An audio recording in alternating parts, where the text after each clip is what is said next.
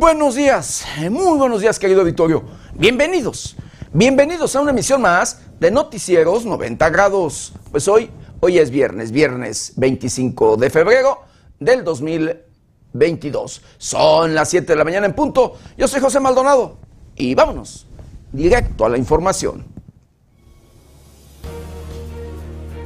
Vaticano considera hay espacio para encontrar solución pacífica al conflicto entre Rusia y Ucrania. México está preparado ante el conflicto económico por conflictos entre Rusia y Ucrania, asegura Andrés Manuel López Obrador. Ucrania reporta por lo menos 57 civiles muertos y 169 heridos por ataque de Rusia. Asegura Francia tener una supervacuna contra el COVID-19.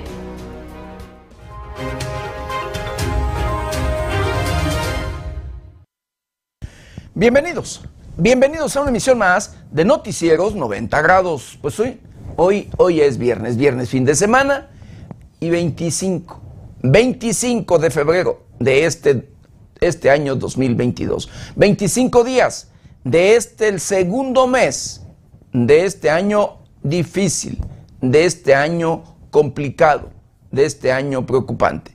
Difícil, complicado y preocupante en todos, pero en todos los sentidos. Llámesele en temas financieros, en temas sociales, en temas de, de política, en temas de educación y por supuesto en temas sanitarios, en temas de salud, con este problema mundial este enemigo mundial, eh, esta pandemia de este coronavirus, la SARS-CoV-2 o mejor conocido como la COVID-19. Así, contagios, contagios, muertes y más muertes por este, por este tema de, esta, de este problema sanitario. Pero triste, bueno, en este caso sí se hacen esfuerzos. Eh, en este tema de salud, científicos, gobiernos y demás hacen todos, todos los esfuerzos por tratar de seguir, de seguir adelante. Pero triste y lamentablemente, en donde no pues, se hace eh, nada, querido Victorio, desde mi muy personal punto de vista, es en el tema de la corrupción. La corrupción que va de la mano con el tema de la inseguridad y que triste y lamentablemente, tanto, escuche usted, la pandemia, esta pandemia de este coronavirus deja muertes. La corrupción con el tema de inseguridad deja muertes. Pero además de muertes, y en muchas de las ocasiones de personas inocentes, por supuesto, de gente inocente, de gente trabajadora, de gente de bien, de verdad, de gente productora, de gente que, de verdad, querido auditorio, luego reactivan la economía de un municipio, de un estado o del país. Luego, esas personas son las víctimas de los criminales, de la corrupción y de la delincuencia, así como usted lo escucha. También hay muertes allí en este sentido por estos problemas, eh, querido auditorio. Problema que se puede resolver si los gobiernos o el gobierno quisiera. Pero como la corrupción es un negocio que deja muchas ganancias, por supuesto que no les interesa el combatirlo, el acabarlo. Triste y lamentablemente, pero es una realidad. Pero lo que también deja muertes, querido Victorio, y, valga muchos, muchos muertes, muchas muertes, y es por los intereses que luego se ven a nivel internacional. Intereses que vemos con esta otra guerra querido auditorio, este conflicto entre Ucrania y Rusia. Un conflicto que ha, sí, que ha puesto eh, a temblar a todo mundo y que todos tenemos los ojos allí, precisamente en, pues, en este conflicto, que todos estamos al pendiente de lo que está pasando en Ucrania, porque créame, querido Victorio, que esto, esto podría eh, dar motivo para desatar una tercera guerra mundial, una guerra más en el mundo, así como usted lo escucha. Intereses de, valga, de gobiernos a nivel mundial.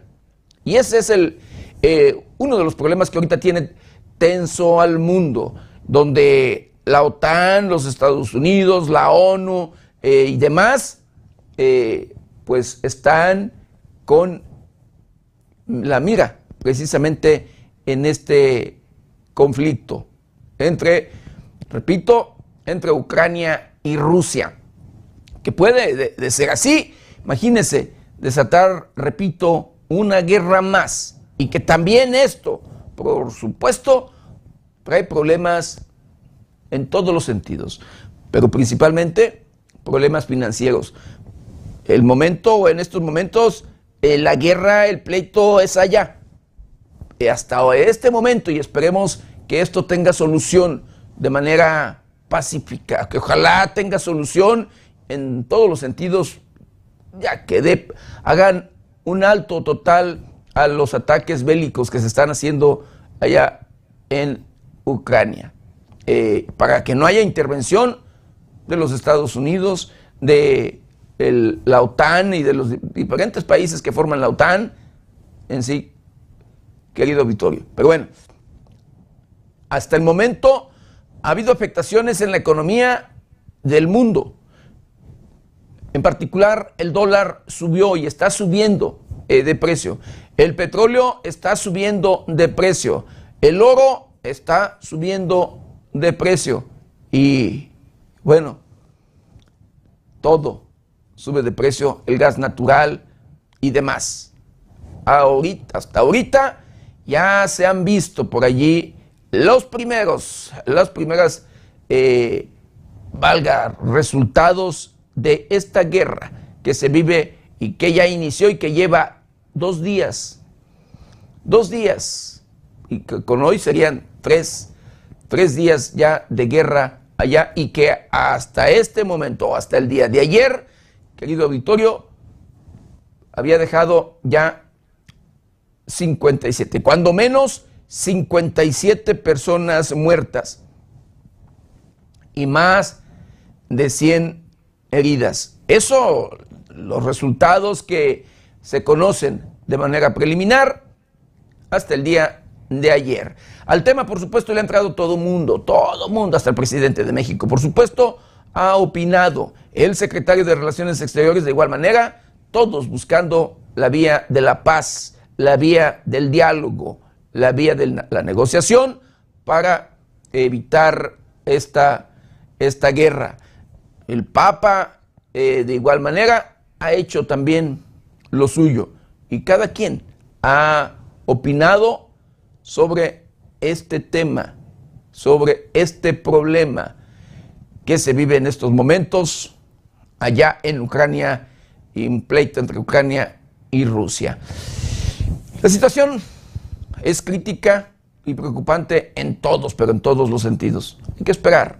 Esperemos de verdad que haya una solución pacífica en todos los sentidos y que sea la del diálogo, la de los acuerdos y que se evite precisamente una guerra mundial. Y bueno, vamos a hacer un recorrido, un recorrido por el portal de noticias más importante. Y en esta mañana, en nuestro país, querido auditorio, continúan los asesinatos de comunicadores, los asesinatos de periodistas. Es triste y lamentable que esto siga pasando y que tanto los gobiernos municipales, estatales y el propio gobierno federal no haga lo correspondiente para evitarlo. De verdad, digo, se puede mejorar, no nada más para los periodistas, el tema de la seguridad, sino para toda la población en general. Combatiendo la corrupción, sí, combatiendo la corrupción, le ponen un freno a la inseguridad. Pero si no se combate la corrupción, por supuesto que esto, que esto seguirá. Y bueno, asesinan a un periodista eh, o al periodista Jorge Choche, eh, Jorge Choche Camero, esto en Empalme, Sonora, en el norte de nuestro país, y desaparece un conductor y dos acompañantes que se dirigían a Tancítaro. Piden ayuda para localizarlos. Esto en el estado de Michoacán. Taiwán eh, desaprueba la invasión de Ucrania y notifica la inclusión, la incursión de aviones chinos en zona de identificación. En guerra desigual se enfrentan el segundo día contra el vigésimo segundo ejército del mundo. Detienen a cuatro personas en posesión de armas en en Michoacán. Dos son menores de edad.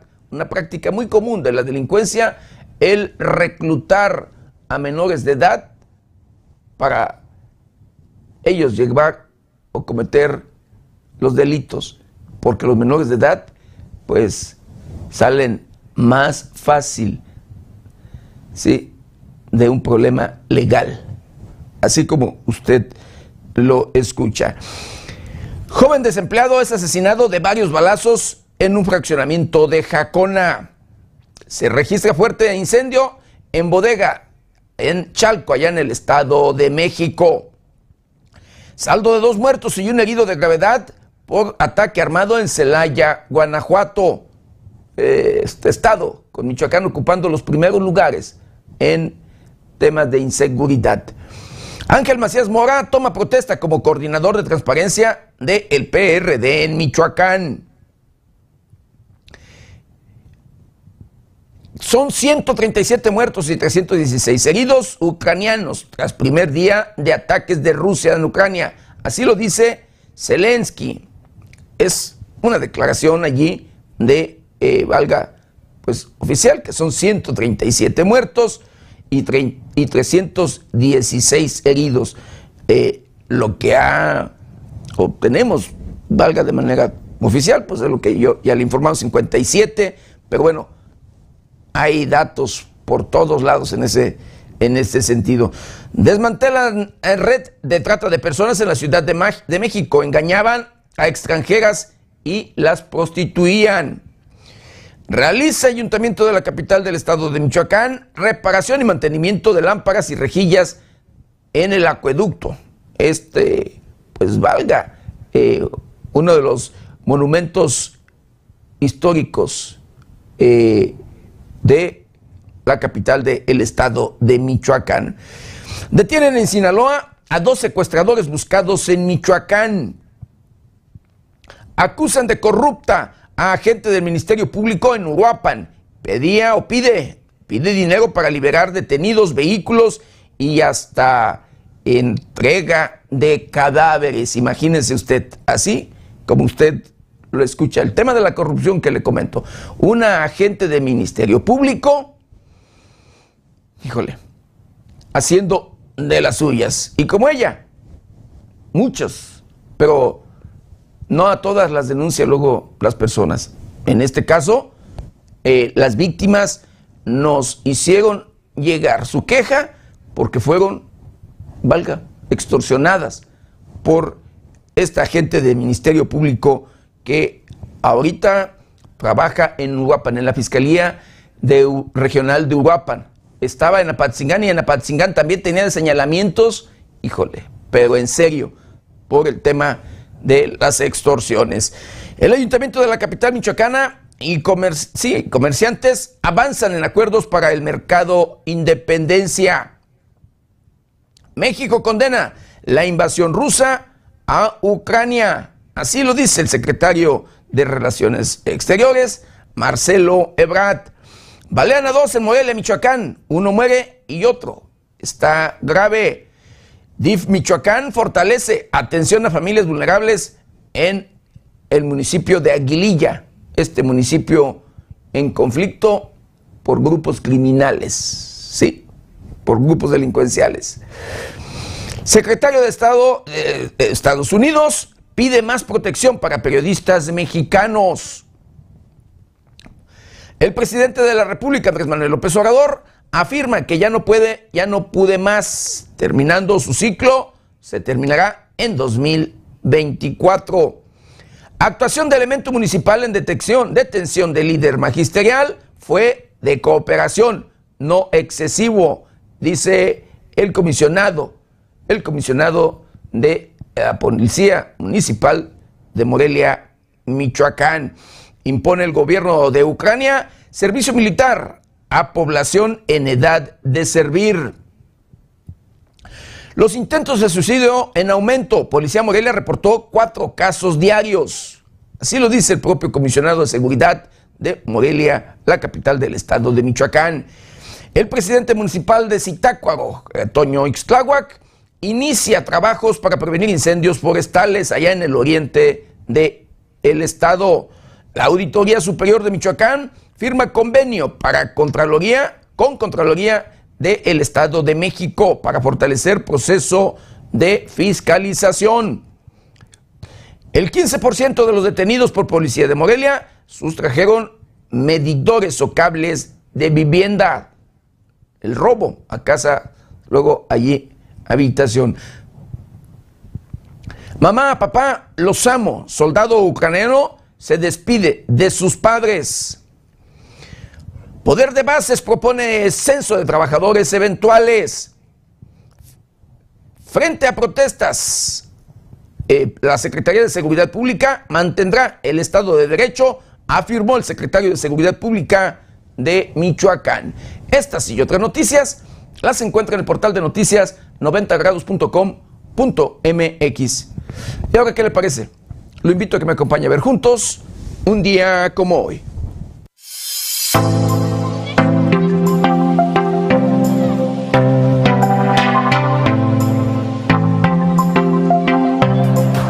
Un día como hoy, 25 de febrero, pero del año de 1950, se crea el Instituto Nacional de la Juventud Mexicana. En 1964, el presidente Adolfo López Mateos recibe simbólicamente el territorio en Chamizal, que estuvo en litigio por Estados Unidos desde 1866. El 25 de febrero se celebra el Día Internacional del Implante Coclear, una técnica con la que se consigue que una persona con sordera profunda pueda oír a través de la estimulación eléctrica de las células acústicas dentro del oído interno.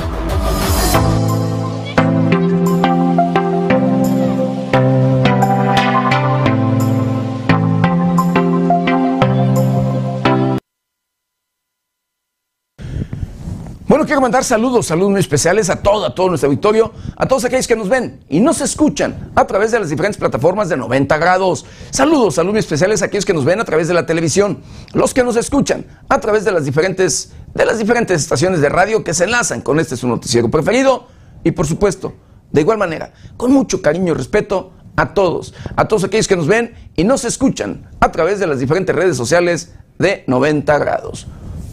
Un saludo muy, muy especial a todos los connacionales que nos ven y nos escuchan después de las fronteras de nuestro país.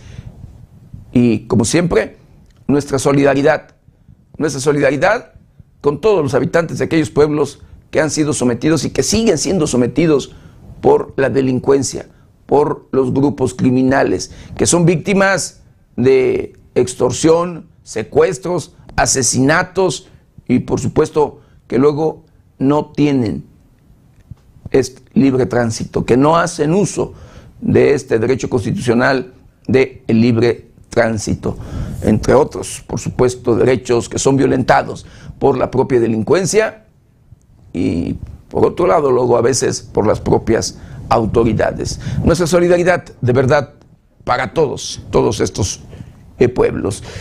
Y bueno, quiero mandar saludos, saludos muy especiales a Sergio Gómez, a Liz Chimal, agradecer con mucho cariño y respeto ahí su comentario. Dice saludos y gracias por mantenernos informados. Dios lo bendiga. Agradezco de verdad con mucho cariño y respeto ahí su comentario. Saludos a Chivo Rodríguez. Eh, agradecer también con mucho cariño y respeto su comentario. Dice muy buenos días, José Maldonado. Gracias por informar dice, y decir las cosas como son, hablando de corrupción. Dice, si quisieran combatir, si quisieran combatirla, empezarían por investigar alcaldes, diputados, diputados locales, diputados federales. Dice, ahí está el problema. Ellos son los responsables de tanto asesinato. Nomás se hacen conejos, dice, buscándole, dice, buscándole chiches a las culebras. Y por, y pues, ¿cuándo, ¿cuándo se las van a encontrar? Le agradezco de verdad el comentario de Chivo Rodríguez. Le agradezco, le mando saludos muy especiales a Hugo Valenzuela, le agradezco con mucho cariño y respeto también ahí su comentario, dice saludos cordiales, que tengan excelente día. Iniciamos nuestro noticiero preferido, 90 grados, agradezco, de verdad agradezco con mucho cariño y respeto su comentario. Saludos a Noemí Rodríguez y a todo, de verdad, a todo nuestro auditorio. Y bueno, ya de lleno, de lleno con la, con la información, escuche usted. La organización sí, la Organización de Estados Americanos condena la invasión rusa en Ucrania. La Organización de Estados Americanos condenó la maniobra militar que inició Rusia contra Ucrania al considerar que se trata de un crimen contra la paz internacional. Así lo expresó la Secretaría General de la Organización de los Estados Americanos, organismo que exigió al presidente de Rusia, Vladimir Putin, frenar de forma inmediata las hostilidades bélicas que inició contra su país vecino. El ataque armado perpetrado contra la soberanía e integridad territorial de Ucrania es repudiable y constituye un acto gravísimo de violencia del derecho internacional internacional, manifestó la Organización de Estados Americanos por medio de un comunicado en el que condenó la irrupción militar de Rusia en Ucrania, pues aseguró que esto socava las relaciones civiles entre las naciones. Cabe mencionar que tropas militares rusas cruzaron la frontera de Vilcha, en la región de Kiev, a 50 kilómetros de la frontera con Bielorrusia. La mayoría de los gobiernos y líderes mundiales han condenado el ataque armado ordenado por el presidente de Rusia. Con información de la redacción, reportó para 90 grados Jorge Tejeda.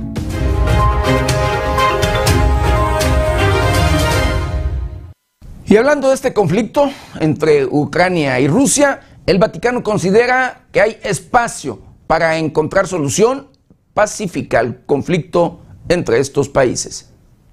Pocas horas después de que Moscú lanzó una invasión a Ucrania, el Vaticano dijo este jueves que aún hay espacio para encontrar una solución pacífica al conflicto. Por medio de un comunicado, el cardenal Pietro Parolin, secretario de Estado y número 2 Vaticano, pide a todas las partes implicadas que se abstengan de cualquier acción que pueda causar aún más sufrimiento a las poblaciones y que desestabilice aún más la convivencia pacífica. Este llamamiento lo hicieron como una urgencia dramática tras el inicio de las operaciones militares rusas en territorio ucraniano. Los escenarios trágicos que todos temían lamentablemente se están convirtiendo en realidad, pero todavía hay tiempo para la buena voluntad, todavía hay espacio para la negociación, aseguró el cardenal Pietro Parolin, secretario de Estado y número 2 Vaticano en su comunicado. Aseguraron que aún hay lugar para el ejercicio de una sabiduría que proteja las legítimas aspiraciones de todos y libere al mundo de la locura y los horrores de una guerra, añadió el cardenal. Finalmente, el Vaticano recuerda las palabras de la víspera del Papa Francisco, en las que recuerda que lo que se está poniendo en riesgo es la paz de todos. Con información de la redacción, reportó para 90 grados Noé Almaguer.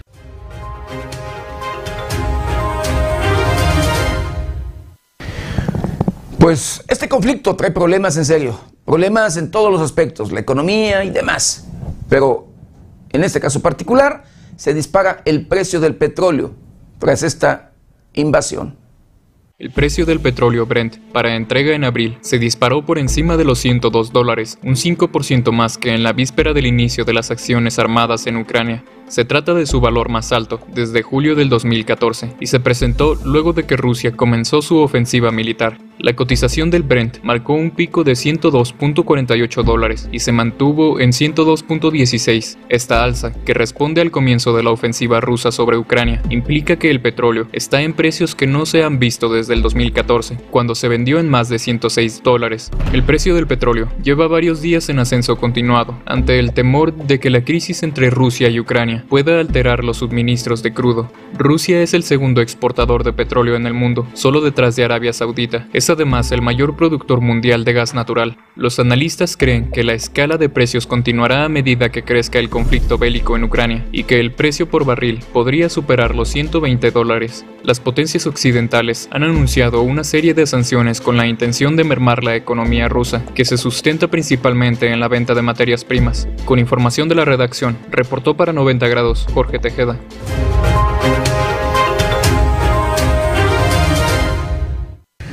Y en este conflicto, escuche usted, el gobierno ruso dice que Ucrania necesita ser limpiada de nazis. Así lo afirman.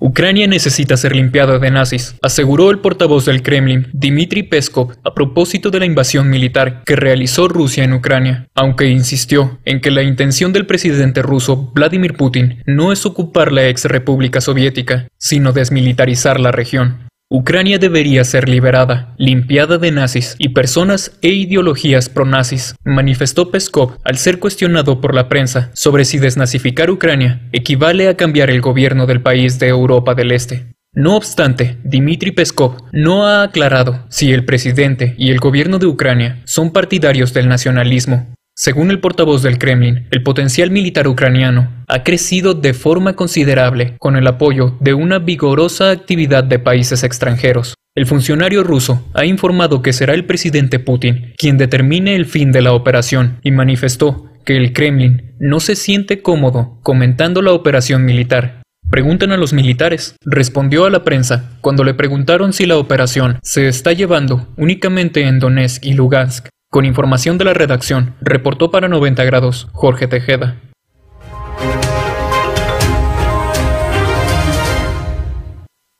En este conflicto y en esta guerra que hasta ahorita es en particular entre dos países, el ejército de Rusia ocupa la antigua central nuclear de Chernóbil en Ucrania.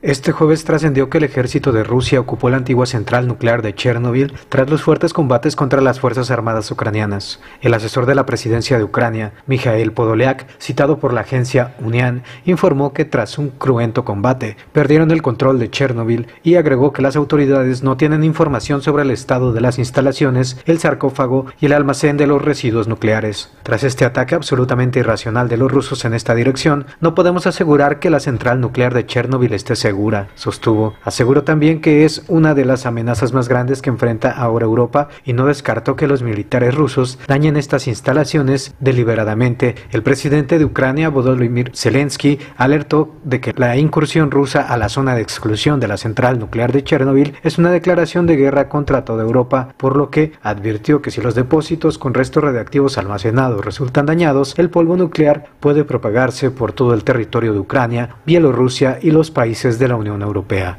Con información de la redacción informó para 90 grados Alejandro Frausto.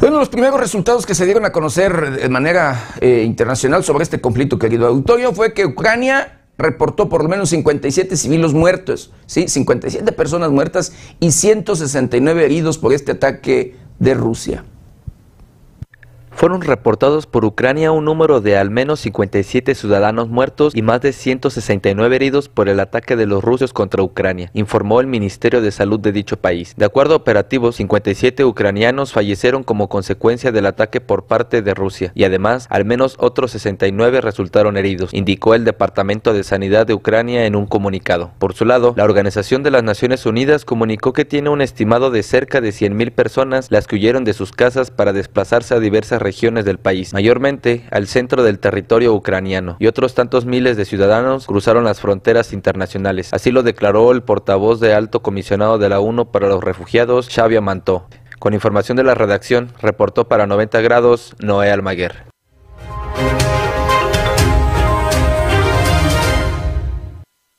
Por su parte, la Unión Europea, escuche usted, pide a Bielorrusia no participar en ofensiva rusa. El presidente del Consejo Europeo, Charles Michel, formuló este jueves un llamado a Bielorrusia para que se abstenga de participar de la ofensiva rusa en Ucrania, poco antes de una cumbre extraordinaria del bloque para discutir la crisis. Hago un llamado a Bielorrusia y su pueblo. Ustedes tienen la opción de no seguir la acción destructiva de Rusia, de no tomar parte en esa tragedia innecesaria contra sus vecinos de Ucrania, exhortó en la rueda de prensa. Según el gobierno de Ucrania, indicó que ahora Bielorrusia ha permitido que tropas rusas utilicen esas posiciones en territorio bielorruso para atacar posiciones ucranianas. Además, dijo durante la rueda de prensa ofrecida esta mañana que estas son algunas de las horas más oscuras de Europa desde la Segunda Guerra Mundial. La Unión Europea aseguró que responderá en los términos más enérgicos posibles y acordará el paquete de sanciones más severo que jamás hayamos implementado. Con información de la redacción, reportó para 90 grados Noé Almaguer.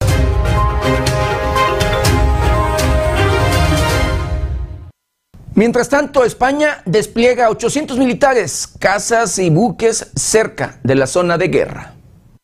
Luego de que el presidente de Rusia, Vladimir Putin, diera inicio a su operación militar en contra de Ucrania, la ministra de Defensa, Margarita Robles, de España, informó que han enviado recientemente cuatro aviones caza Eurofighter a Bulgaria y la fragata Blas de Leso y el cazaminas Meteoro al Mar Negro, que se sumaron al cazaminas Sella Actualmente cuenta con unos 800 militares, además de casas, buques y carros de combate cerca de la zona de guerra, 350 militares en Letonia, 150 en Bulgaria y unos 300 en los tres barcos en el Mar Negro. Todos estos medios forman parte de misiones de disuasión de la OTAN. Se detalló que las avionetas de la OTAN realizan misiones de vigilancia y control de espacio aéreo en el área del Mar Negro en una misión denominada Policía Aérea Reforzada en Bulgaria. Los 130 militares del contingente que se mantienen desplegados hacen posible todas las tareas de mantenimiento, logística, vigilancia y control del destacamento. Esta es la primera ocasión que España envía sus casas, que tienen como misión identificar aviones rusos que sobrevuelan el límite de espacio aéreo búlgaro sin contar con un plan de vuelo.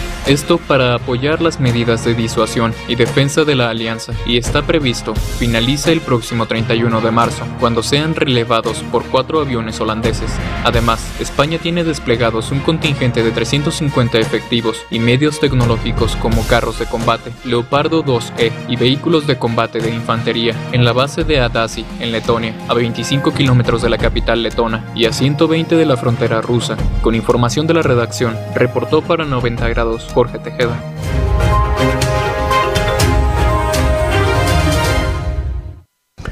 Marcelo Ebrard, secretario de Relaciones Exteriores de nuestro país, dice que la comunidad de mexicanos sí que vive allá o radica en Ucrania no ha sido afectada.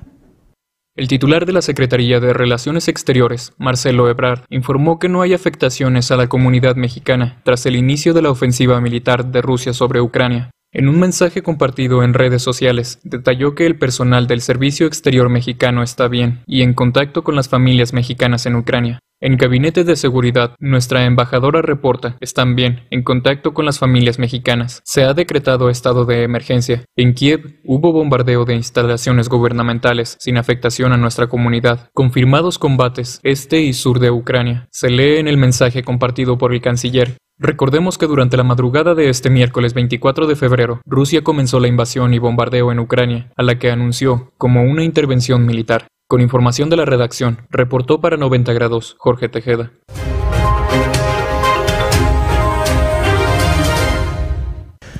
Por su parte, el presidente de la República, Andrés Manuel López Obrador, asegura que México está preparando, está preparado ante efectos económicos para el conflicto o por este conflicto entre Rusia y Ucrania. Durante la conferencia mañanera, el presidente Andrés Manuel López Obrador aseguró que el gobierno de México se encuentra preparado para los efectos económicos que pueda generar el conflicto entre Rusia y Ucrania. El presidente mexicano afirmó que México está preparado desde hace un tiempo.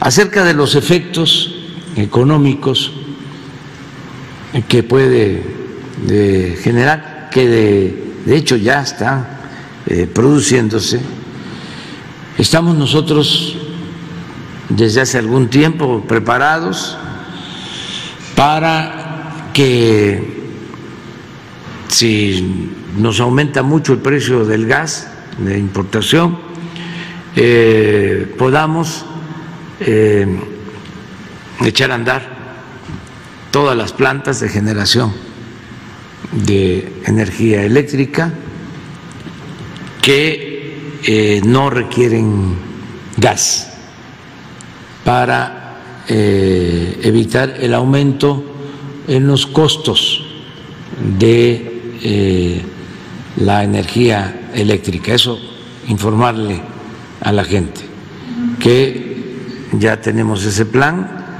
para actuar. Además, el mandatario federal resaltó la fortaleza del peso mexicano, que consideró como histórica en un gobierno federal. Hasta ayer teníamos una situación favorable a nuestra moneda, un peso fuerte. Puede estar subiendo por esta situación, pero tenemos margen, aseguró. Con información de la redacción, reportó para 90 grados Jorge Tejeda.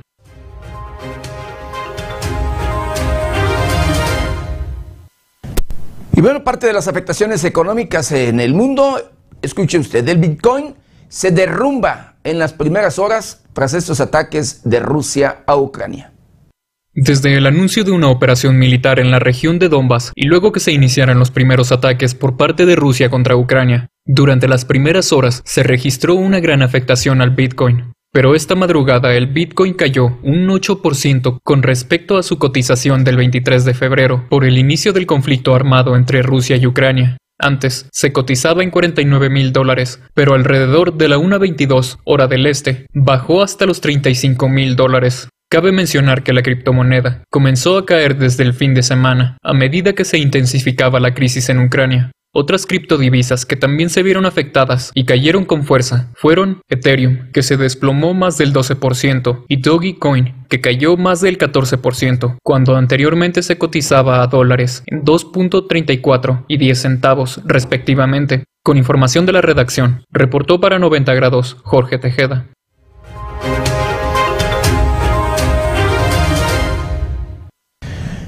Bueno, quiero mandar saludos, saludos especiales a Noemí Rodríguez, a Omar Ruiz Bravo, a Irma Peñalosa. Agradezco con mucho cariño y respeto y su comentario. Dice saludos y felicidades porque el próximo 26 de marzo serán sus 15 años. Saludos a todo el equipo de 90 grados.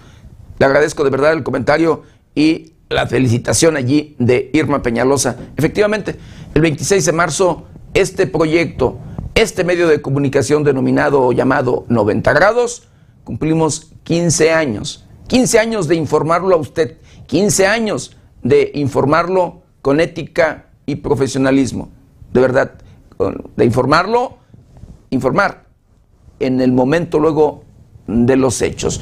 Y bueno, continuando, continuando con la información, el presidente de la República, sigue hablando ya de otro tema, el presidente de la República se queja por casillas que usarán en consulta de revocación de mandato. Durante la conferencia mañanera, el presidente, Andrés Manuel López Obrador, acusó al Instituto Nacional Electoral de violar la Constitución por instalar menos casillas para la consulta de revocación de mandato, esto a pesar de que tienen prohibido el tema. AMLO criticó que para la consulta del próximo 10 de abril se instalarán más de 50.000 centros de votación, casi los mismos que en la pasada consulta sobre expresidentes. Esto cuando costará más de 1.700 millones de pesos, a diferencia de la de expresidentes, que fue de 500 millones de pesos. Por lo que el presidente consideró que esto es una afrenta a la democracia y que los señores del INE están en contra de la transformación del país. Con información de la redacción, reportó para 90 grados Jorge Tejeda.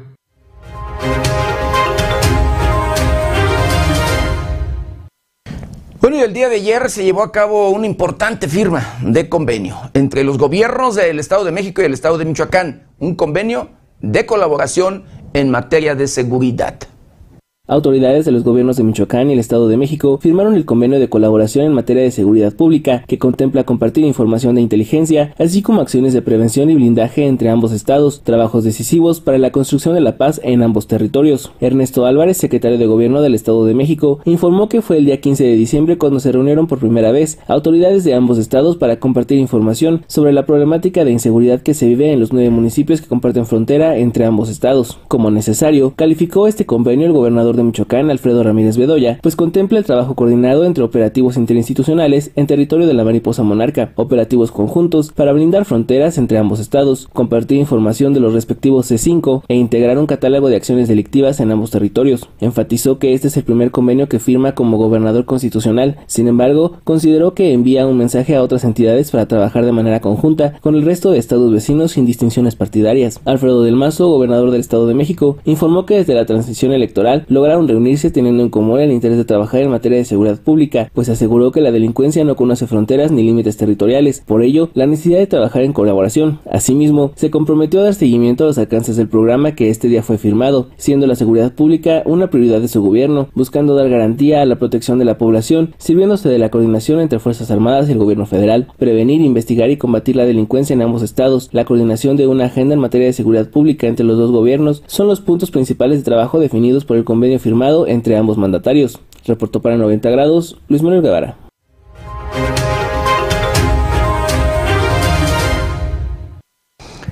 En esta importante firma de convenio en tema o materia de seguridad, querido auditorio, entre los gobiernos del Estado de México y el Estado de Michoacán, el gobernador de, sí, de el Estado de México, escuche usted, Alfredo del Mazo, dice que, o dio a conocer que en el 2022 se realizaron mil, o en lo que va del 2022, se realizaron mil 400 operativos en municipios fronterizos con ambos estados. Pero yo no veo resultados. Veo a los grupos criminales operando y haciendo de las suyas. De verdad, la familia michoacana, el, cártel Jalisco Nueva Generación, eh, y entre otros grupos delincuenciales que operan precisamente en esa zona, siguen con el control y siguen empoderados y haciendo de las suyas. En lo que va del 2022 se han realizado aproximadamente 1.400 operativos en materia de seguridad pública en los municipios del Estado de México que hacen frontera con Michoacán, informó el gobernador del Estado de México, Alfredo del Mazo Maza. En el marco de la firma del convenio de colaboración entre los gobernadores del Estado de México y Michoacán en materia de seguridad pública, el gobernador del Edomex expuso que ha focalizado la atención en la frontera con más de 200 dispositivos, además de la presencia en las carreteras Toluca Ciudad Altamirano, Toluca Valle de Bravo y Atlacomulco El Oro. Tan solo en este periodo, en conjunto con los gobiernos municipales y las fuerzas eh, federales, se han llevado a cabo más de 1.400 operativos. Estos operativos también se fortalecen con la red de videovigilancia eh, y los eh, dispositivos desplegados a lo largo de toda la frontera con el estado de Michoacán, son más de 200 dispositivos. Como ejemplo menciono la carretera Toluca-Ciudad Altamirano, la carretera Toluca a Valle de Bravo, la carretera Atlacomulco El Oro y la carretera Atlacomulco a Cambay, que todas ellas tienen eh, pues su colindancia con el estado de Michoacán. Del Mazo señaló que desde el inicio de su administración ha puesto en marcha el programa de fortalecimiento interinstitucional respaldado por el gobierno federal. De esta manera, el gobierno de Michoacán se suma a las acciones en procuración de la paz en los nueve municipios colindantes. Agregó que en conjunto con organismos internacionales, más de 5.000 elementos policiales se han capacitado en atención a víctimas, investigación y perspectiva de género. Alfredo del Mazo subrayó que se contemplan acciones como la creación de una agenda conjunta de seguridad, intercambio de información y frecuencias, destacamientos de seguridad ambiental, patrullajes de reconocimientos, así como coordinación de policías estatales en las fronteras. Reportó para 90 grados, Luis Manuel Guevara.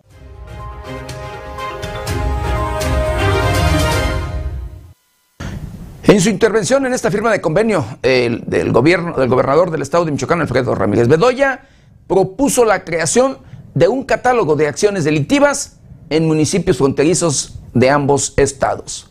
El gobernador de Michoacán, Alfredo Ramírez Bedoya, propuso la creación de un catálogo de acciones delictivas ocurridas en los municipios fronterizos de Michoacán y el Estado de México como estrategia de inhibir la incidencia delictiva en los nueve municipios limítrofes, en el marco de la firma de convenio de colaboración entre los gobiernos de ambos estados en materia de seguridad pública. El gobernador de Michoacán señaló que en ocasiones los estados no toman razón de que el tema de seguridad no depende únicamente de ellos, sino también de las entidades federativas que los rodean, teniendo que blindar también las áreas fronterizas en esfuerzos conjuntos.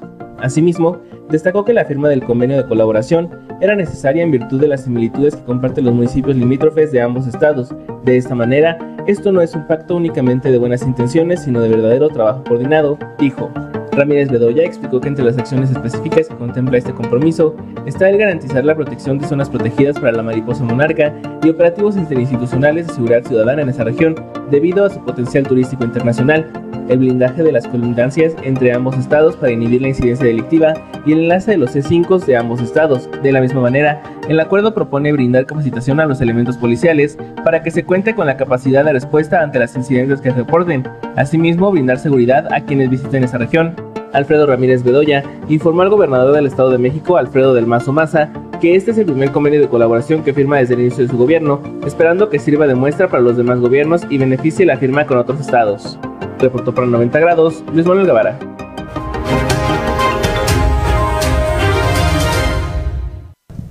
Bueno, y en otro tema, y hablando de estrategias para reactivar la economía del estado de Michoacán, pues esta entidad busca generar negocios turísticos con América Latina.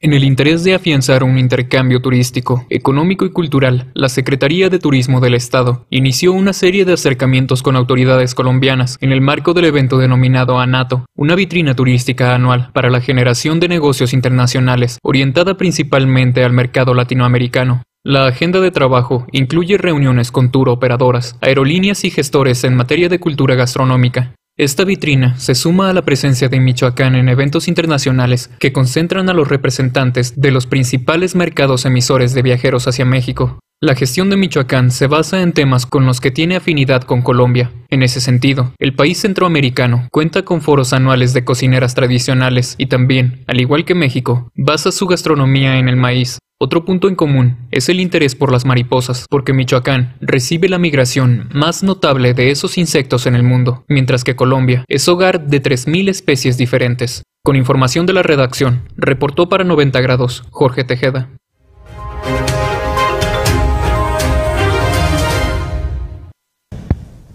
Y luego de los conflictos sociales que se viven en el interior del estado de Michoacán, querido auditorio, donde ha intervenido, por supuesto, la Secretaría de Seguridad Pública y eh, otras fuerzas armadas frente a estas manifestaciones, a este derecho constitucional que luego hacen uso el resto de organizaciones sociales, la Secretaría de Seguridad Pública del Estado de Michoacán mantendrá el Estado de Derecho. Así lo afirmó su titular, el general José Alfredo Ortega, el titular de la Secretaría de Seguridad Pública.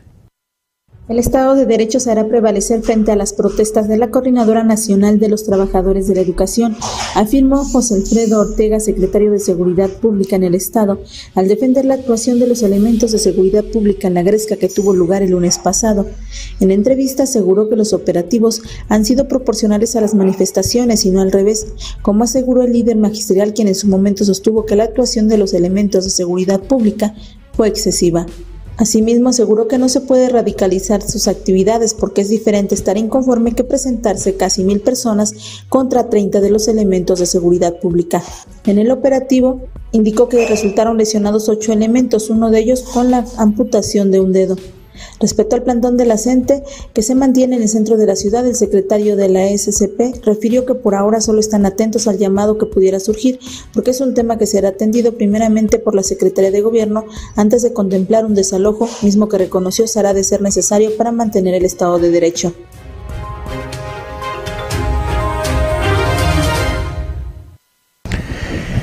Y bueno, eh, poder de bases sí, de este sector educativo dice, que propone un censo de trabajadores eventuales. Es una de sus demandas en sí. Como parte de las propuestas que la Coordinadora Nacional de Trabajadores de la Educación Poder de Bases pone sobre la mesa en la más reciente reunión con Gobierno del Estado, es que se realice un censo para verificar las actividades que ejecutan los trabajadores eventuales en el sector académico. Así lo informó Benjamín Hernández Gutiérrez, dirigente de dicha corriente magisterial. Señaló que primero se haga un ejercicio similar al que se hizo cuando el problema de los trabajadores estatales, donde el gobierno federal para saber quiénes eran, dónde estaban y cuántos eran, mandó a los servidores de la nación a que checaran sus espacios de trabajo. Según Poder de Bases, la deuda salarial que se tiene con los trabajadores eventuales es de 70 millones de pesos, mientras la Coordinadora Nacional de Trabajadores de la Educación Sección 18 contabilizan en sus filas que es de 130 millones de pesos. Hernández Gutiérrez agregó que la próxima semana continuarán con las mesas de negociación donde participan Carlos Torres Piña, secretario de Gobierno, y Yaravía Vila González, secretaria de Educación. Otro de los puntos considerados como prioridades para Poder de Bases es la asignación de plazas para los normalistas. Informó para 90 grados Amanda Bautista Rodríguez.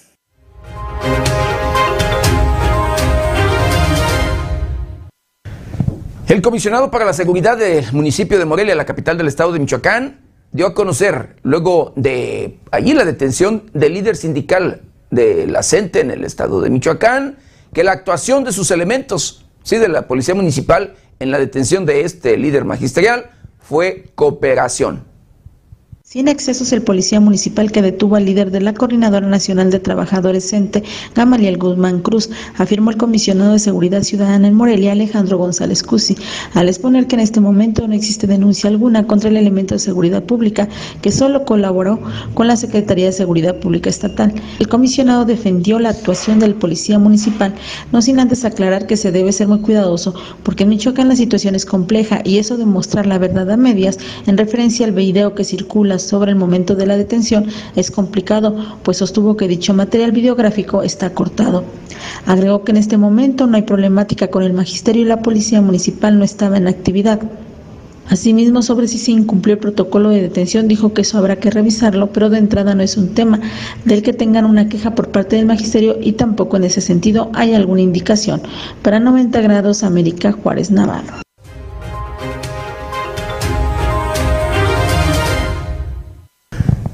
Hablando de otro tema, querido Vittorio, que luego tenemos los seres humanos o que nos llega, que son luego problemas emocionales y demás.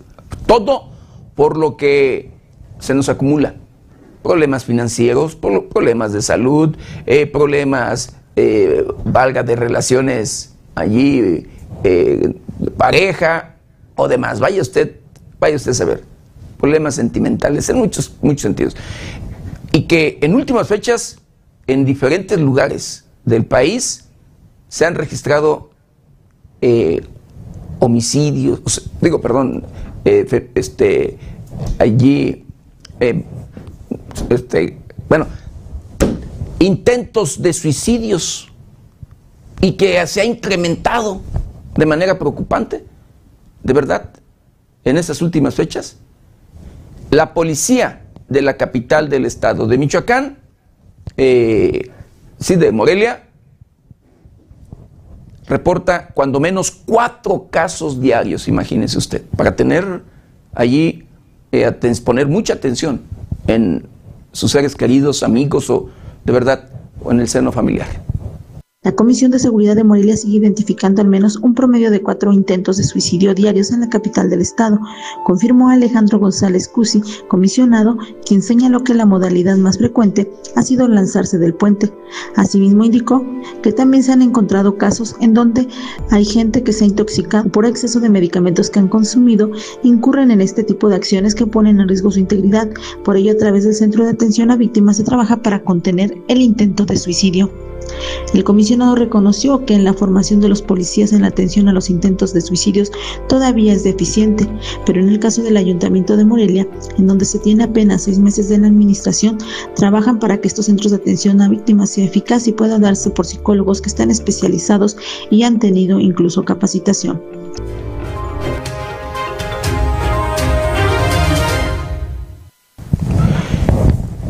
Bueno, otro tema. Regresa el premio eh, Valdés, mientras la violencia aumenta contra los periodistas en nuestro país. El premio Brecht Valdés de Periodismo y Derechos Humanos se otorgará a los dos mejores trabajos periodísticos con enfoque de derechos humanos publicados entre 2020 y 2021. En esta cuarta edición del premio, dado el contexto de la pandemia por COVID-19, excepcionalmente se premiarán trabajos realizados en los últimos dos años. Las organizaciones convocantes reconocen la labor de las personas que ejercen el periodismo, cuyos trabajos en estos últimos dos años tuvieron un enfoque en la protección, la defensa, la promoción y la divulgación de los derechos humanos en las condiciones excepcionalmente adversas que ha implicado la pandemia para las y los periodistas. Los organizadores son el Centro de Información de las Naciones Unidas, la Oficina en México del Alto Comisionado de las Naciones Unidas para los Derechos Humanos, la Oficina de las Naciones Unidas contra la Droga y el Delito, la Organización de las Naciones Unidas para la Educación, la Ciencia y la Cultura, la Embajada de Francia en México, la Embajada de Suiza en México, el Programa Prensa y Democracia de la Universidad Iberoamericana y su área de periodismo, la Agencia Francesa de Prensa y Reporteros Sin Fronteras, quienes lanzaron la cuarta edición del Premio Brecht Valdés de Periodismo y Derechos Humanos. El Premio Brecht Valdés de Periodismo y Derechos Humanos está dirigido a periodistas residentes en México y galardona a los dos mejores trabajos de los últimos dos años. El objetivo es reconocer la carrera de periodistas que en México se han destacado en la investigación y difusión de temáticas de los derechos humanos. A través de este premio, los convocantes reiteran su apoyo y reconocimiento a la labor de las y los periodistas que de manera cotidiana enfrentan todo tipo de riesgos desde campañas de descrédito, amenazas hasta desapariciones y asesinatos y que además trabajan en condiciones de vulnerabilidad que han sido exacerbadas durante la pandemia. Con información de la redacción, informó para 90 grados Alejandro Frausto.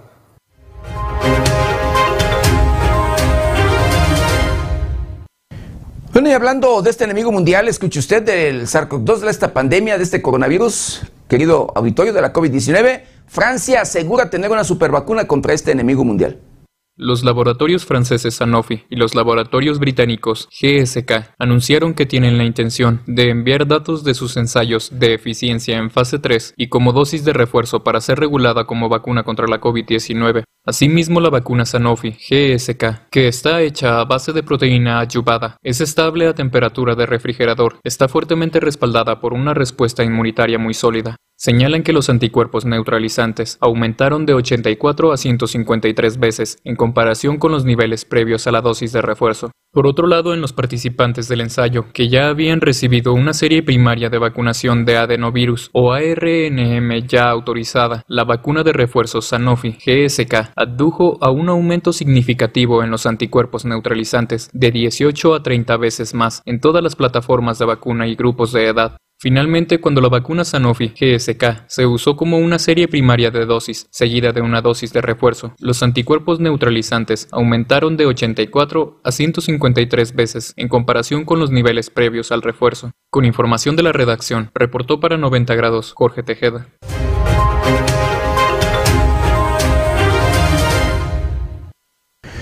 Bueno, quiero mandar saludos, saludos muy especiales antes de mandar ahorita el clima que ya viene ya. Ahí vamos con, con el clima. Saludos especiales a Daniel, a Daniel Padua Corral. Agradezco con mucho cariño y respeto y su comentario. Dice saludos desde Pómago, Michoacán. Saludos, por supuesto, hasta Pómago, Michoacán. Saludos a Rosa Antillán y agradezco con mucho cariño y respeto también ahí su comentario. Dice buen día, licenciado Maldonado. Espero tengan un excelente fin de semana. Gracias por siempre tenernos la mejor información. Agradezco de verdad los comentarios de todo de todo nuestro auditorio. Bueno, y ahora sí, para que no nos sorprendan estos cambios climáticos, querido auditorio, no nos sorprendan luego las, lluvias o cambios allí de temperatura eh, serio que hemos visto el día de ayer en varias partes luego del país llovió y ha hecho un calor sabroso en, varios, en varios lugares de la, de la República. Pero bueno, vamos a conocer el pronóstico del tiempo para las próximas horas.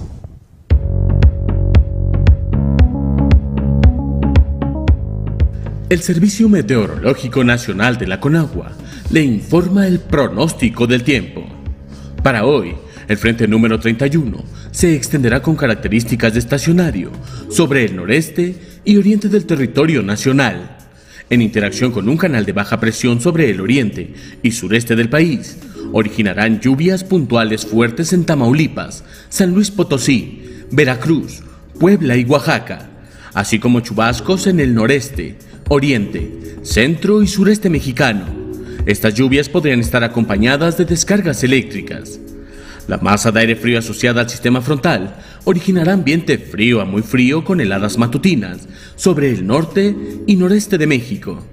A su vez, propiciará viento de componente norte, con rachas de 60 a 80 km por hora en el istmo y golfo de Tehuantepec, de 40 a 60 km por hora en el litoral de Tamaulipas y Veracruz.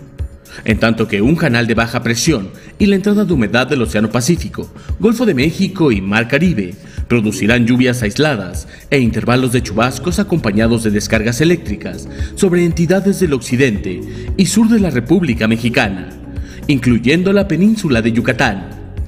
Finalmente, un sistema anticiclónico en niveles medios de la atmósfera ocasionará ambiente vespertino cálido a caluroso en gran parte del territorio mexicano. Al mismo tiempo que se prevé viento del este y sureste, con rachas de 50 a 60 kilómetros por hora, en Tabasco y la península de Yucatán.